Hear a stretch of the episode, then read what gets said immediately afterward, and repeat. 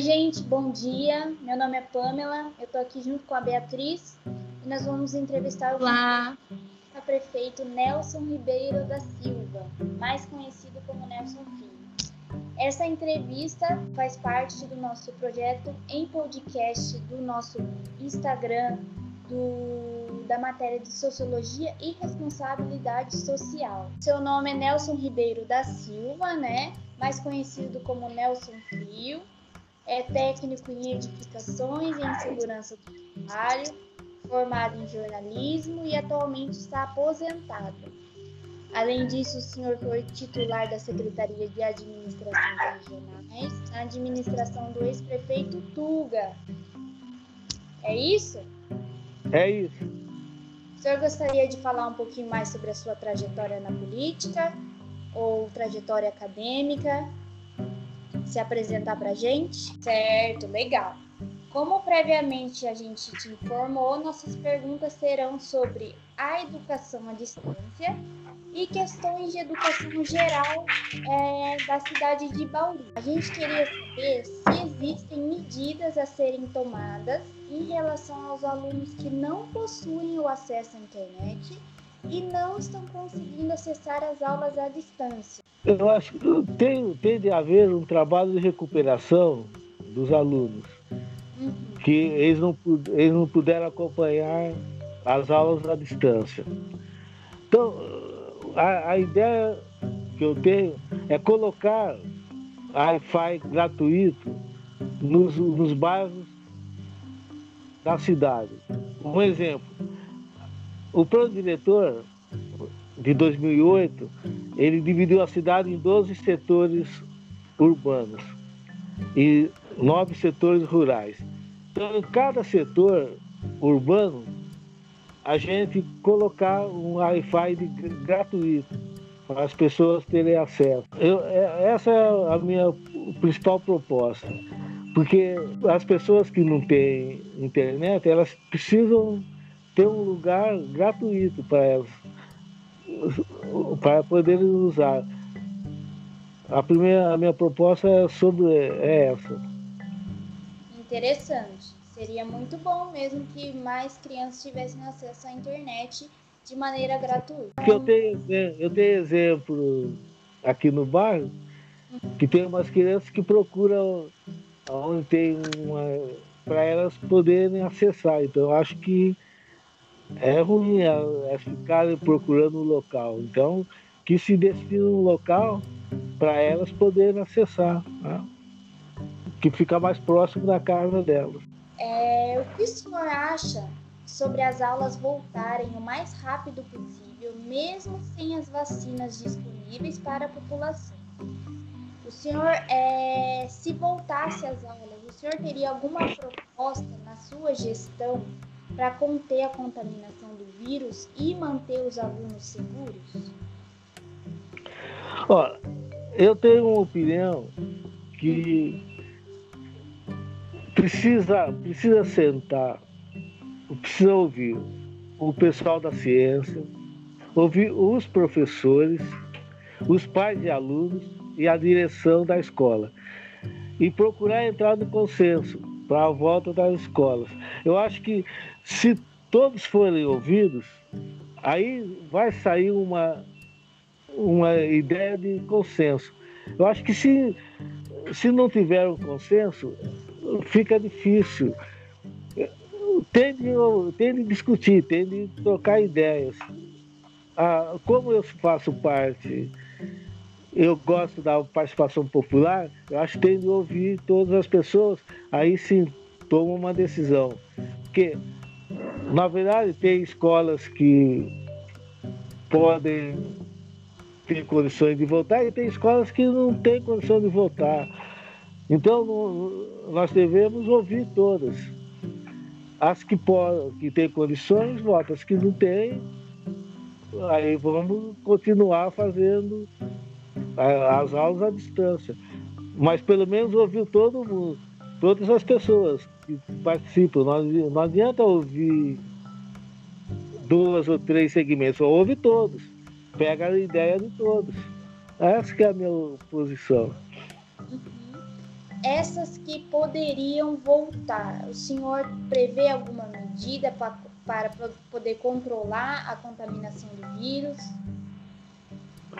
Oh, que, que se faça, que chegou, vê, vê a temperatura, álcool gel, todos com máscara, e, e as máscaras, tem, os alunos, a, a escola tem que fornecer as máscaras para os alunos, porque tem muitos alunos que não têm condição. Então, que forneça o álcool gel, que forneça as máscaras e faz o espaçamento nas, nas escolas.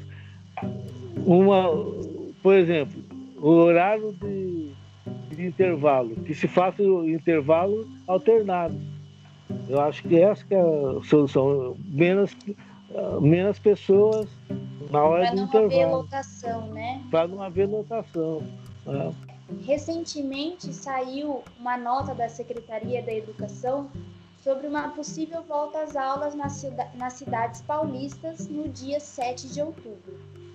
Qual a opinião do senhor sobre isso? Eu acho que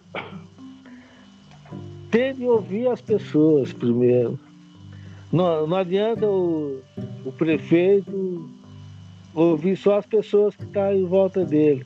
Eu acho que com o diálogo com todas as, as categorias, a gente chega. Com, eu, eu acho que. Porque, é, na verdade, essa é uma questão política.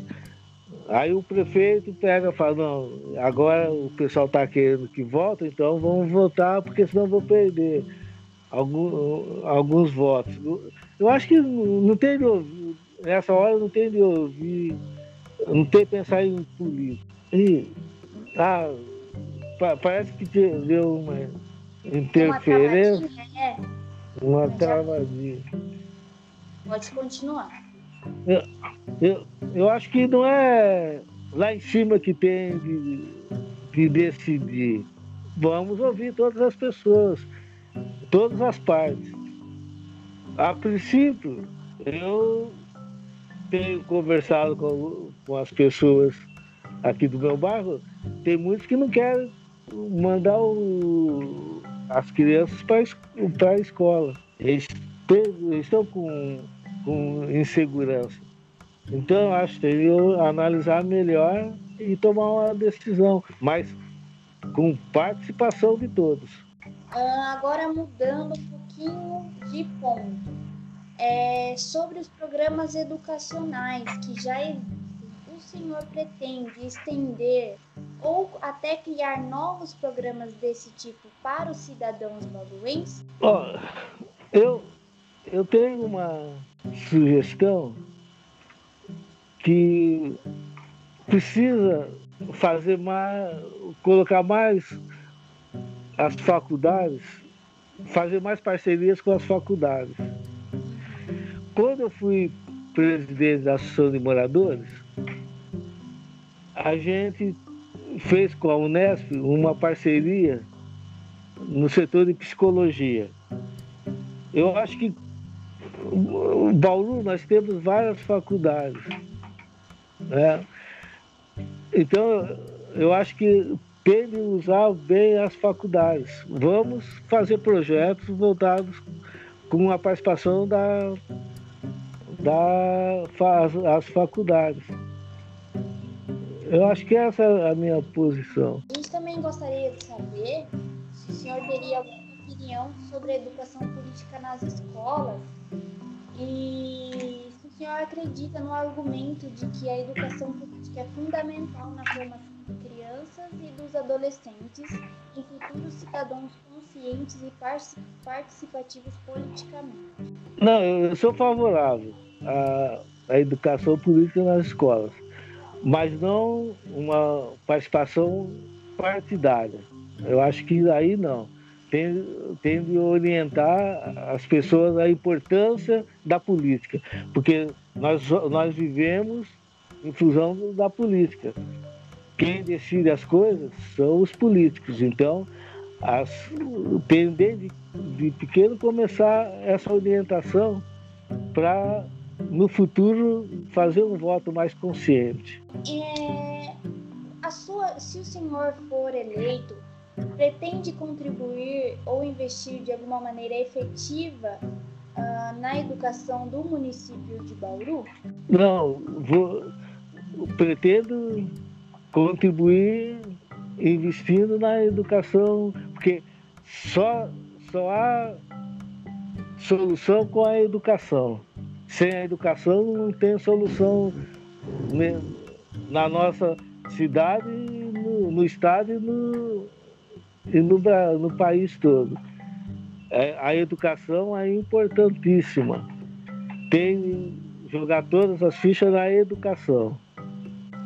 O senhor já prevê algum projeto, é, alguma medida já que seu plano de governo já anda pensando?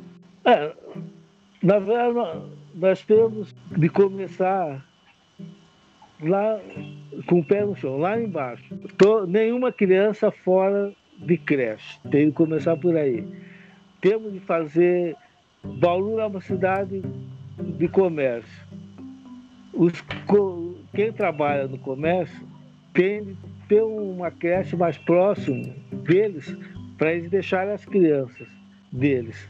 Eu acho que esse é o nosso principal ponto não, não deixar nenhuma criança fora da, da creche e fazer uma creche no centro da cidade para atender essas crianças. E nos bairros, como nós estamos baseados no plano diretor de 2008, das do, dos 12 setores de planejamento, fazer um estudo de cada setor, ver quantas crianças. E sobre o, a questão dos professores de escola pública, é, que é uma questão muito importante, não só do município de Bauru, mas vários municípios do estado de São Paulo. Mas como o senhor é candidato a prefeito de Bauru, é, o senhor prevê alguma medida é, para os professores da escola pública? Os professores é o principal na educação os professores são os principais as principais pessoas. Eles têm de serem reconhecidos e têm de ser valorizados.